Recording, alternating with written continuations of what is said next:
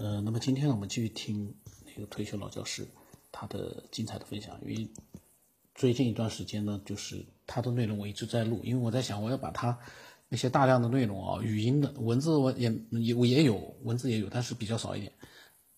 呃，那么多的内容的话呢，我要尽快的把它录出来，然后呢，我就录其他人的一些分享，同时呢，我也录一些我自己的呃看到的一些有意思的东西。嗯，那么我们一起来听啊。分享会是什么结果？这是世界上很多人都在关心，下一个牛顿或者爱因斯坦会出现在哪里？根据上述意见，我敢预言，下一个牛顿或爱因斯坦一定要出的话，他就在中华大地。我不是今天这么说的，五年之前我就这么说。西方人他们在数学上，那确实是一个是我们的老师啊。第一部几何著作那是欧几里得的几何原本。关于算术的研究，特别是后期关于算术系统的这些抽象性质的研究，也是西方人捷足先登了。关于解方程的理论，以及关于这些理论的引申的抽象代数，也首先是西方人获取了成就。你翻开数学，翻开数学数学书籍或者著作，哪有什么东方人的贡献呢？数学是西方人之长，但是从牛顿开始，数学的基础是极其不牢固的，很多东西都有待证实。比方说，宇宙是有限的还是无限的？物体是有限可分的还是无限可分的？但是牛顿他在提出来的绝对时空的时候，实际上他就认为这个宇宙就空间和时间方面看是无限的。这就物质有限可分和无限可分，他实际上是认为它是无限可分的。在这个基础上，他才建立了所谓的倒数或者称为微分，以及相反的积分。当当时他称为叫做流数法，或者叫反流数法。这个基础是不牢固的，确立在基础之上的这个建筑，那肯定也是有问题的。在牛顿之后出现的偏微积分、变分，以及现在数学所讲的大范围分析、弧变函数，它的基础都是不牢固的。所以，正是这种不牢固，建立在树立在这上面的科学，就有日日益就有倒塌、坍塌的危险，说不定哪一瞬间就轰然倒塌。所以，这方面的工作就是展开对基础科学的研究。目前世界这个竞争，那就应该放在基础科学方面，谁在基础方面首先突破，那谁就能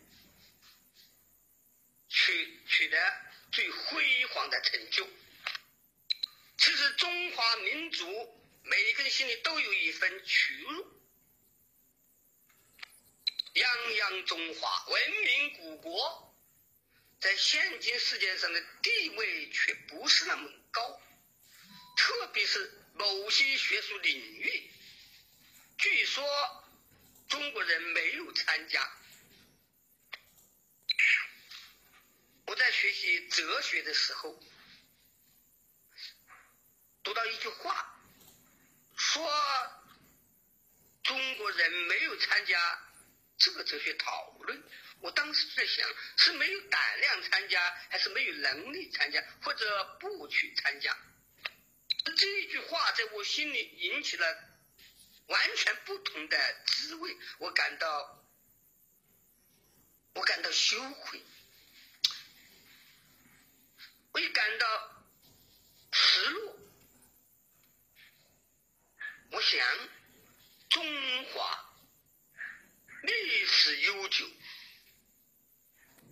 人口众多，地大物博，居然还不能参加世界的哲学讨论，啊，简直是奇耻大辱！就是这这样一些东西和类似这样东西，一直是支持我始终不懈的坚持对科学探索的一个重要的动力因素。在中华民族处于民族复兴的这个转折点上，在这个伟大的时期，每一个中华民族的子孙都责无旁贷。我们应该不懈的努力学习、探索，不断的丰富自己。不断的使自己的精神思想从原有的各种束缚中解放出来。如果是这样，我们中华民族的伟大复兴，那就是指日可待。如果是这样，我们中华民族的前途，那一定是非常光明的。以上是我的主见，啊，所见，希望诸位莫笑。另外，太子先生讲到了一句，就是别人对爱因斯坦的一个羡慕，羡慕他。生长在那样一个特殊的时代，有那么一种机遇，而且这些人仿佛是说，这样的机遇不会再来了。其实啊，这样的机遇正在到来，随着默克思维。电磁场方程的建立，广义相对论的确立，还有量子力学的诞生，以及基本粒子物理学的产生，科学正在步入它的瓶颈期。我们如果去留意一下，你会观察到，在这之后，科学。就没有多大的突破了，不过是一些修修补补，或者让它做得更精致一些，都没有超过上述理论的框架，在人们心里甚至产生了一个印印象，这样的科学仿佛是一个绝对真理。好像我在某一个地方说过，著名科学家李政道在他的著作中曾说：“我们毫无怀疑的把量子力学看成是朴实的，但是我们究竟能肯定到什么程度？它的基础有多牢固？”对于相对论的研究情况也大致是相似的，许多新现象不断被发现，特别是宇宙方面的发现，随着射电望远镜以及大型的射电望远镜网络的投入工具运行，很多。新的发现接踵而至。但是，人们对宇宙的理解、原有思想体系的解释能力，现在严重不足，甚至苍白无力。这个客观上就因刺激一种新的思想体系的诞生。比方说，我在别处说过，目前流行的宇宙标准模型，虽然被广泛的接受，享有很高的声誉，但是它也存在很多根本的问题。一个是它的年龄上的困惑，因为根据他的计算，宇宙的年龄不过九十亿年，银河系的。恒星的寿命，它已经超过了这个数字，更不要说观测表明宇宙的寿命老至一百三十八亿年，这是其一。其二，就算是宇宙背景辐射，那像太子先生说的，他真的就是背景辐射，真的就是科学家说的这么回事吗？其实。他还是有待证实的。像著名天文学家霍伊尔以及南美的邦格就提出了一个稳恒态宇宙模型。他们提出了一个质疑，他们认为宇宙背景辐射难道不是其他比较均匀的宇宙源？他们说是暗源产生的一个结果。其实这还是有可能的，不过宇宙的膨膨胀有可能不是简单的膨胀，但是膨胀大概已经是一个确定的事实，而且我们会发现，宇宙论有什么呢？宇宙。就会决定有什么样的在它之下的思想体系，所有的思想体系和宇宙论这个关系应该具有从属的关系。这宇宙学、宇宙学的理论，它实际是方向性和纲领性的东西。既然我们现在还没有成熟的宇宙学、宇宙理论。我们就说，现在的科学已经找到了正确的方向，甚至说它已经达到成熟形态，那显然是言之过早。所以目前在两个方面，一是基础科学研究方面，二是在宇宙学研究方面，这两个方面都是可以切入的。在科学面对很多疑难、困惑，甚至困难，科学内部产生很多矛盾的情况，这就是个绝妙的机会来了。我们能否抓住这个千载难逢的机遇？关键是看我们的准备工作做得怎么样。也就是说，我们在基础科学方面的认识达到哪一个程度？我们在宇宙学方面能够取得怎样的进步，这才是很重要的。在这个过程中，最重要的就是解放思想，尽可能的解除各种思想禁锢和约束，当然是不必要的。有些约束是必要的，比如逻辑的约束。那说话。讲道理总不能前后矛盾吧？所以我认为，一个绝妙的时，这个机会已经摆在我们面前，关键看我们怎么去抓住这个机会。我觉得太子先生在这方面所做的工作是极其有意义的，因为。太子先生所建立这个平台，是一个完全自由的平台，是说自由的发表自己的想法，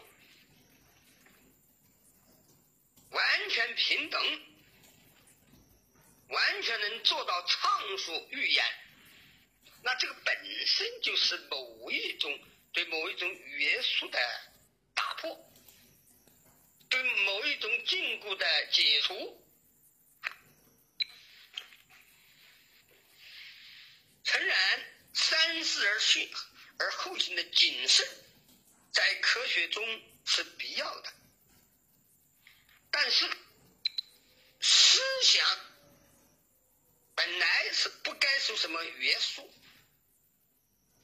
就是说错了也不要紧，谁不说错话呢？但是不能说蠢话，但是就是蠢话说出来也是情有可原。谁能做到万无一失呢？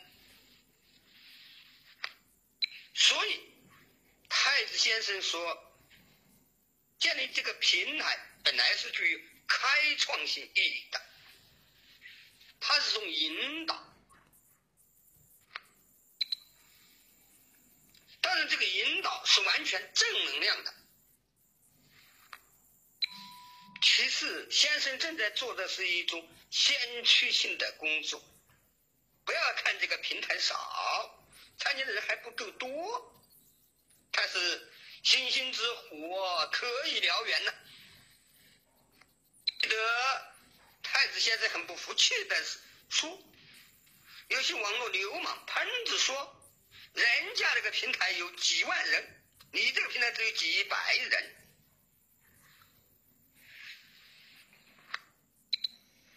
但是虽则只有几百人，这是目前的情况。就像太子先生开始是一个人自说自话，那现在怎么样？现在还是自说自话吗？所以，我希望先生要看到这个光明的前途啊！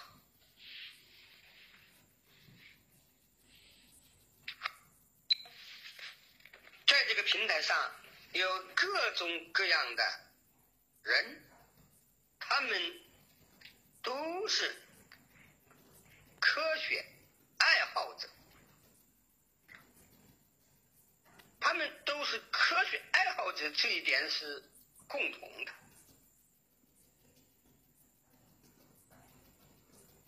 长此以往，集思广益，取长补短，去粗取精，去伪成真，说不定就会产生一个重要的结晶。而这个结晶，有可能就是一项了不起的成就，你是说不明白的。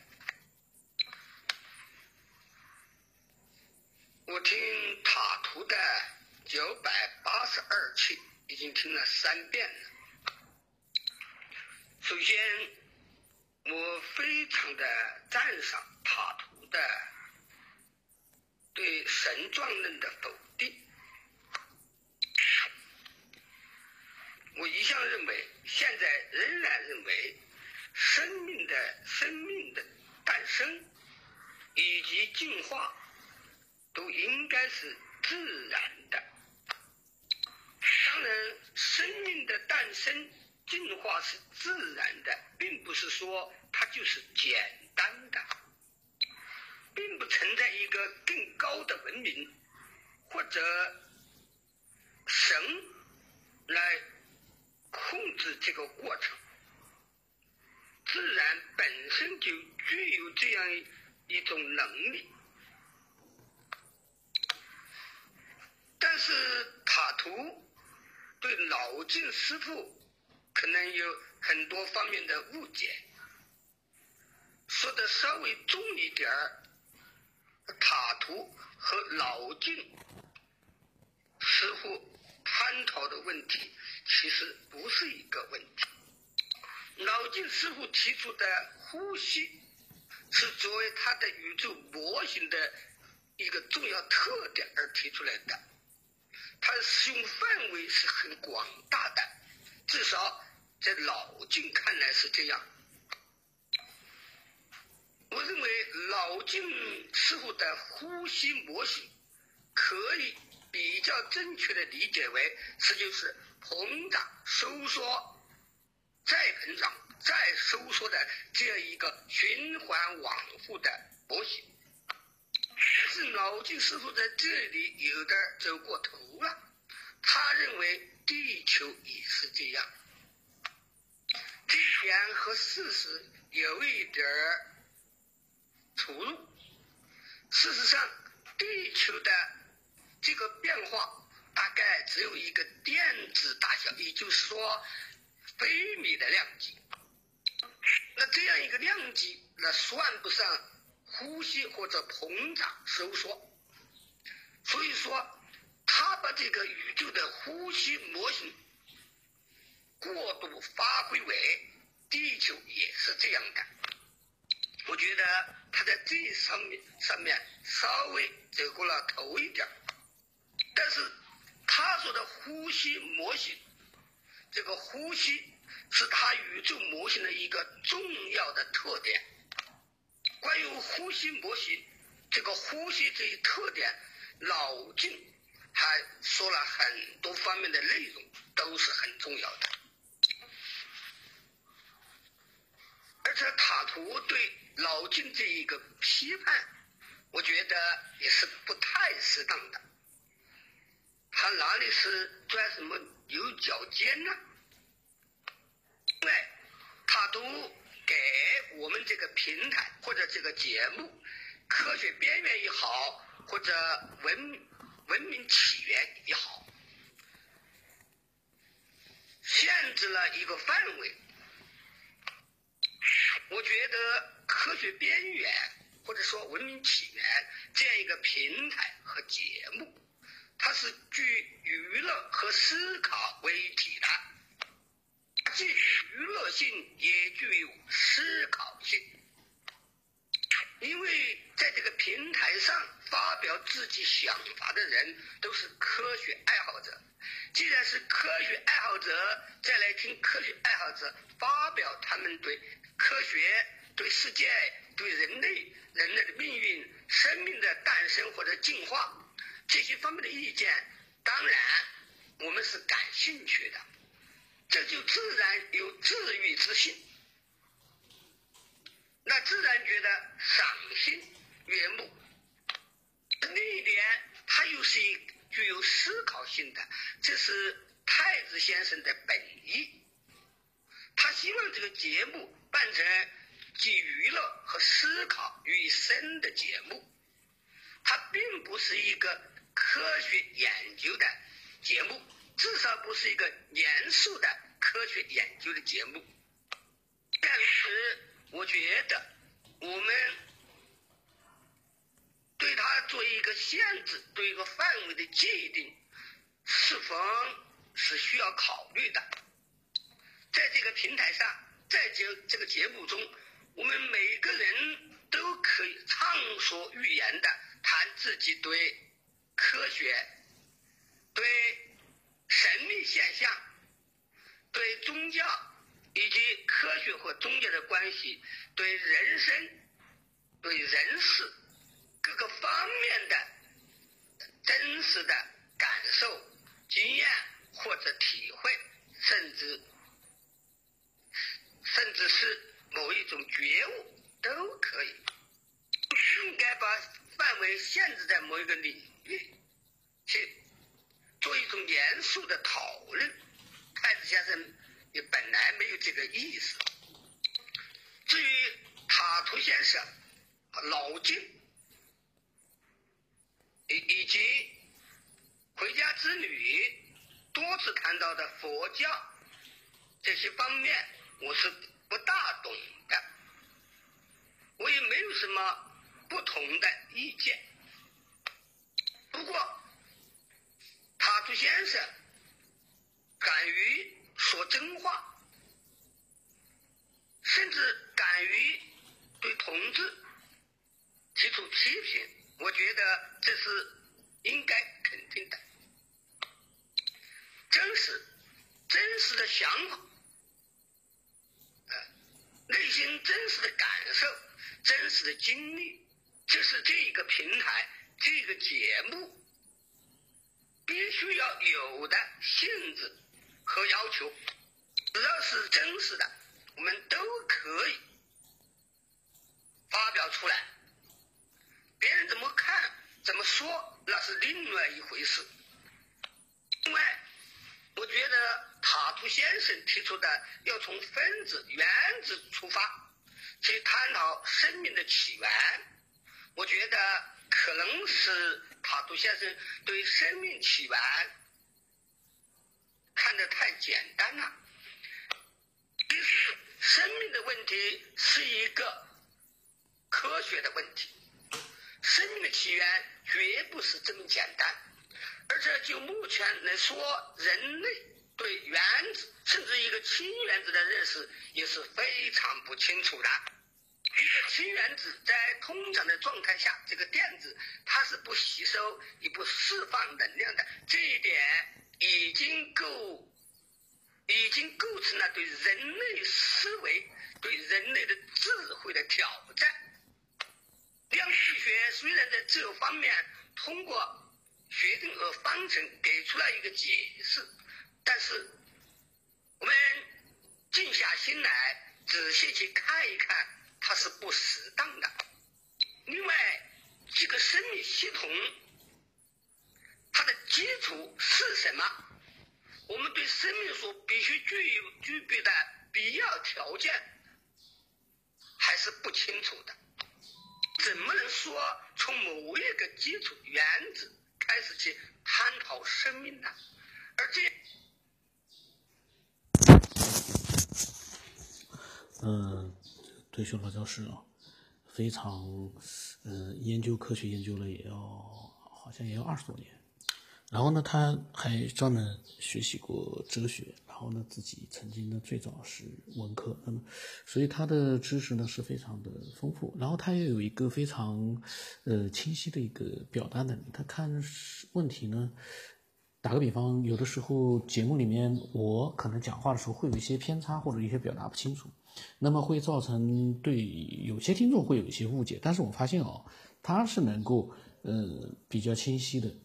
嗯，明白，我这个人就是说要讲的一些，呃，想法是什么样的想法，他能知道我是怎么想的，这个很有意思。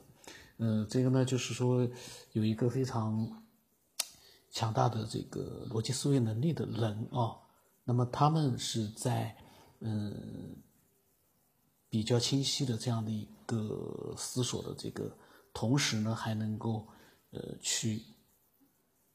理解其他人的这样的一个分享的内容，呃，非常的好。然后呢，呃，他因为是做过老师，可能应该要做几十年老师，所以他呢，这个分享的时候呢，也是，呃，反正大家就可以当成是听课一样，也是可以的，呃，非常精彩。我们他刚才讲到了这个，讲到了，嗯，我的人类起源，那非常精彩。我在想，因为时间差不多蛮蛮长的了，我在想下一次的话，我们听听他到底，嗯。又讲了一些什么样的一些关于起源的这样的一个内容？虽然对他的这个观点，我也是既认同又不认同，因为这个神创论呢，我觉得呢也是模棱两可。这个现在呢，因为这个是没有答案的，所以呢，我其实呢，我的观点是不固定的。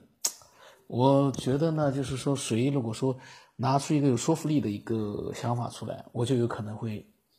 暂时性的会认同，真正的答案啊，我觉得应该是那种一拿出来之后，像这种本来没有答案的，大家都绞尽脑汁都说说不清楚的一个事情啊，一旦有一个人表达了自己的一个想法之后，所有的人就突然一下子感觉好像，哎呀，怎么会这个答案我就那么的认同呢？而且是从来没有听说过呢？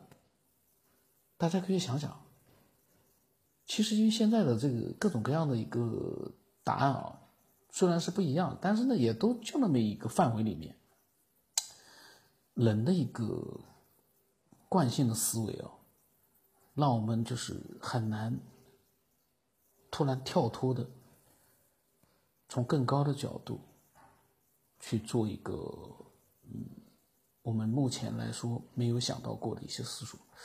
真的是非常难，这也就是那么多聪明人，为什么到现在还没有一个他们自己虽然有有自己的想法，可是他们都会表达一个前提，不知道这个是对的还是错的。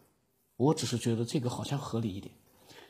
真正的答案应该是他想到了之后，他就应该是非常果断的跟所有人肯定的去讲，这个就是唯一的最终的答案。目前来说呢，咱还真的是。